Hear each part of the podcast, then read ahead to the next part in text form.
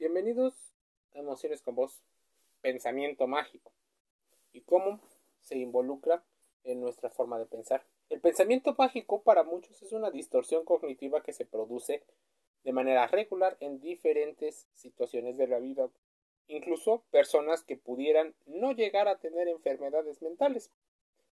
Por eso, en el podcast de hoy hablaremos sobre pensamiento mágico, una situación en el cual como su propio nombre lo indica, hace referencia a cuando pretendemos llegar a una conclusión de algo basándonos en algo que no tiene fundamento como las fuerzas sobrenaturales.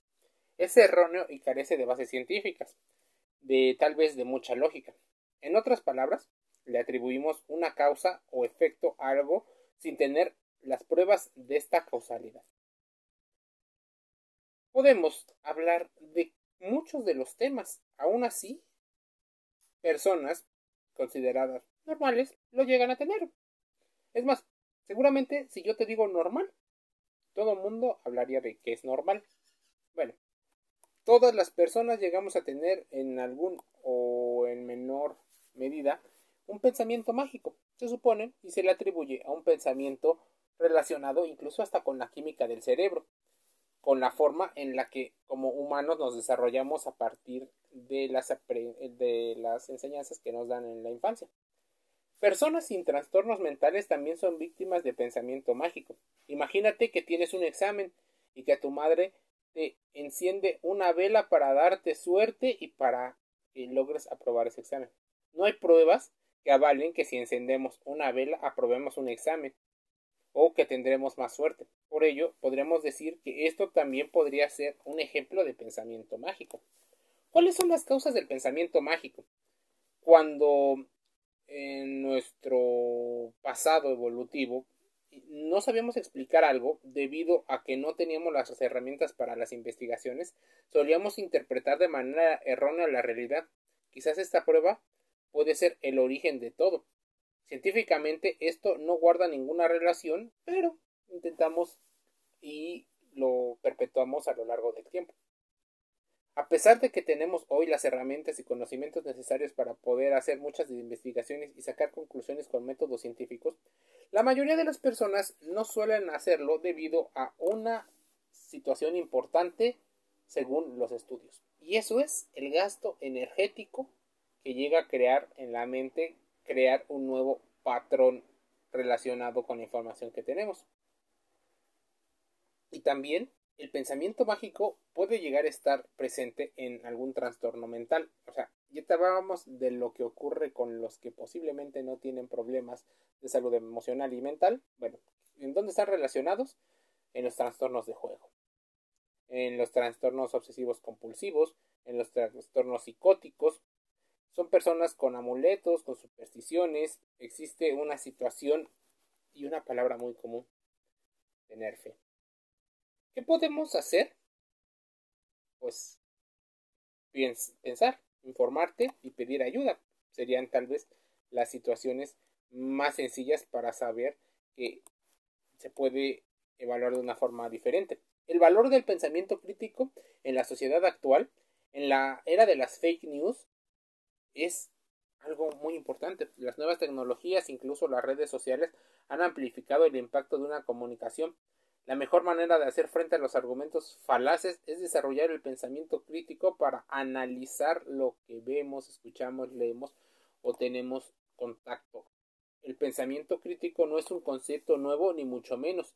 De hecho, su origen se remonta a la antigua Grecia, donde Platón, la dialéctica de Aristóteles, la, la forma en la que pensaba Sócrates, Platón, Aristóteles, forman parte. Incluso se fue desarrollando durante muchísimo tiempo. Mira, ¿qué es el pensamiento crítico entonces? ¿Por qué podría reducir el impacto que tiene el pensamiento mágico? Hay tantas definiciones como expertos tratando el tema, pero quizá una de las más simples y precisas la dice Francis Bacon. No confundirlo con el pintor, ¿eh?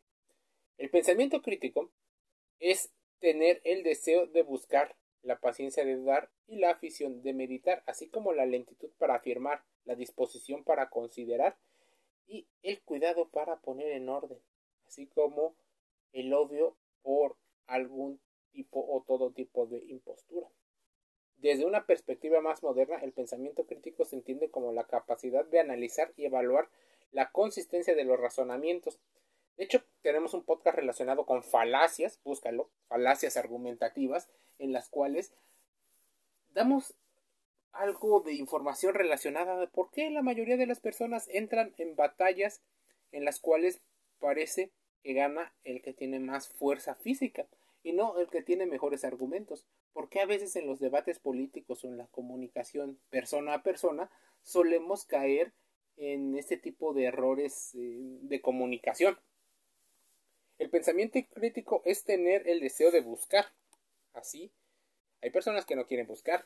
Las fake news, de hecho, tienen mucho que ver con lo que se conoce como efecto Bam o Bad Gaon, Gaon, como lo quieras eh, pronunciar.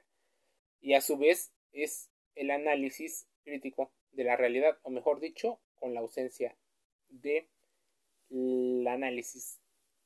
El término se refiere a una teoría psicológica según la cual los individuos adoptan conductas e ideas por el mero hecho de una mayoría lo ha catalogado como valioso o importante sin cuestionar ni analizar nada previamente.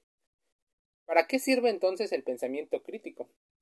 Pues para tener una información que te permita hacer pensamientos, reconocer y analizar, así como construir argumentos sólidos, determinar tu salud emocional, desarrollar la intuición y establecer conexiones entre ideas, identificar las ideas inconsistentes y errores, o sea, parte de lo que te puede provocar dolor, abordar los problemas de manera consistente y sistemática, así como reflexionar ante la justificación de las propias creencias y empezar a adaptarte. Existen siete factores claves para el pensamiento crítico y con lo cual puedes reducir el pensamiento mágico. Y estos son la claridad, la veracidad, la precisión, la pertinencia, la profundidad, la amplitud y la lógica. Así, pensamiento mágico y pensamiento crítico se fusionan en una danza donde una pareciera el bien y otra el mal. Estamos polarizando, por supuesto hay muchísimo más de información relacionado a esto, por lo cual te invito a que contrastes toda la información. Así puedes buscarlo. ¿Qué es el pensamiento mágico? ¿Por qué pensamos de esa manera? Y encontrarás más información de la que habrás creído. Solo te lleva 5 o 10 minutos. Si tienes esos 5 o 10 minutos, también aprovecha para suscribirte a nuestro canal. Estamos en Spotify, Apple Podcast, Google Podcast y Anchor FM. Emociones con voz. Se despide cálidamente.